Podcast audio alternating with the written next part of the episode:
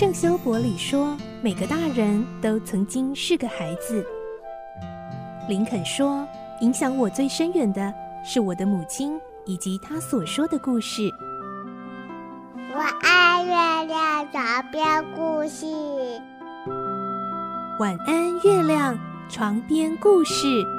小青姐姐邀请每一位大孩子、小孩子一起听故事，不管多忙，也要和你一起听故事。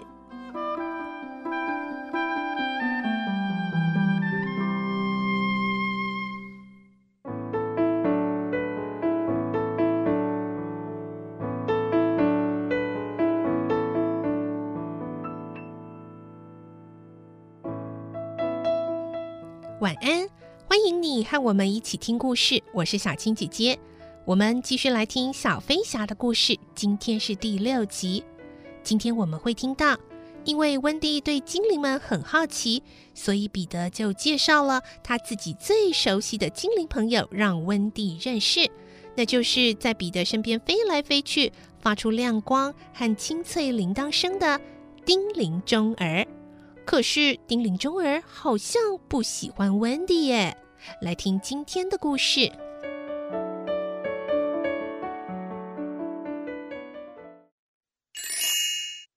小飞侠》第六集《叮铃钟儿》。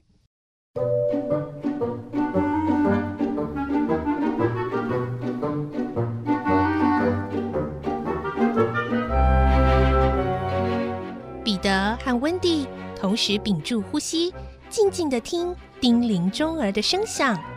温蒂侧着耳朵，哦，我好像听到像小钟一样的叮当声了。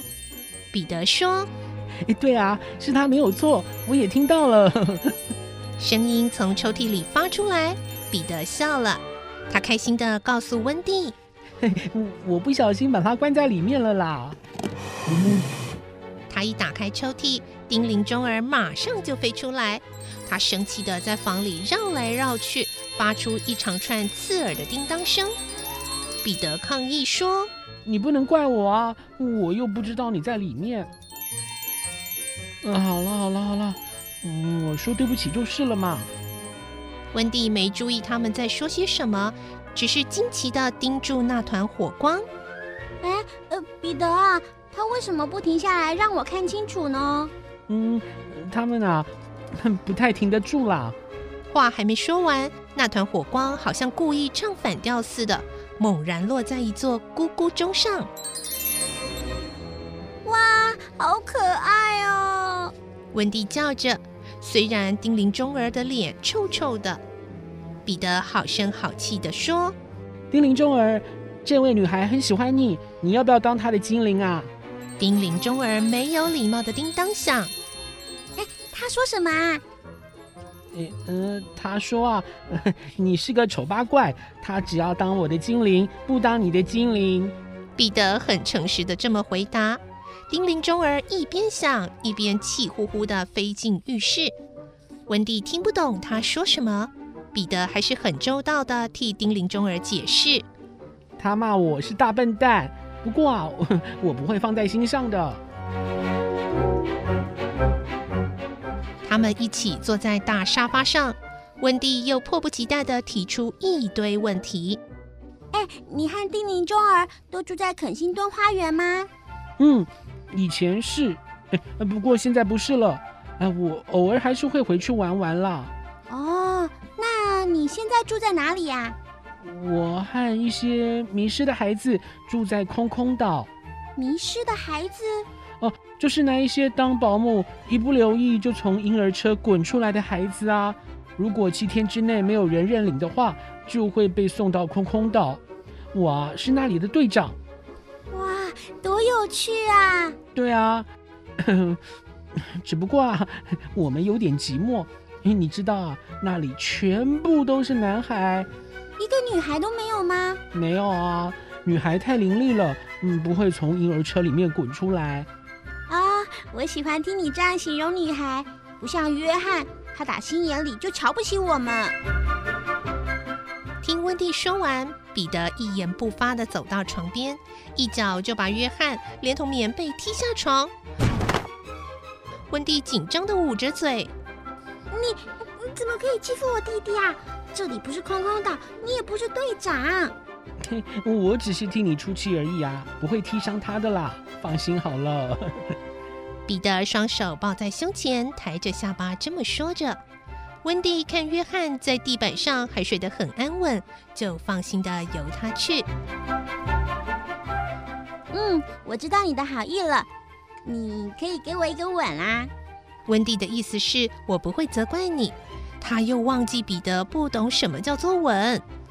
彼得听了，难过的掏出顶针。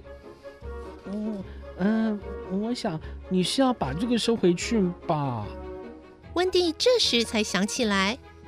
啊，呃，我不是说吻啦，我是在指顶针啊，请你给我一个顶针。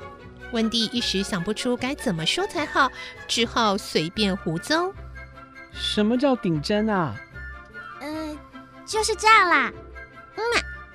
温蒂在他脸上亲了一下。彼得郑重的说：“好玩呢，那现在我也给你一个顶针。”嗯，假如你愿意的话。温蒂坐挺身子，把脸靠过去。于是彼得给了他一个顶针。就在彼得的嘴亲上他的脸颊时，温蒂跳了起来。“哎呀，你怎么了？”“有人扯我的头发。”“嗯，一定是叮铃钟儿啦，捣蛋鬼！”叮铃钟儿叮叮咚咚的乱飞。“哎，他说什么啊？”“他说啊。”不管什么时候，只要我给你顶针，他就要这样对付你。为什么？哎，叮铃钟儿，为什么啊？叮铃钟儿没好气的叮当响。他他说啊，你这个大笨蛋。彼得不懂叮铃钟儿为什么要动不动就骂他，可是温蒂懂，于是温蒂换了个话题。嗯，那你每天都会来看我们吗？哦，我差不多每天都会来，不过啊，不是来看你们。哦，嗯，那你来做什么？我来听故事的。哎，我知道的故事很少，那一些迷路的孩子啊，比我知道的更少。啊，真糟糕！温蒂替他们感到惋惜，再也没有比听不到睡前故事更可怜的了。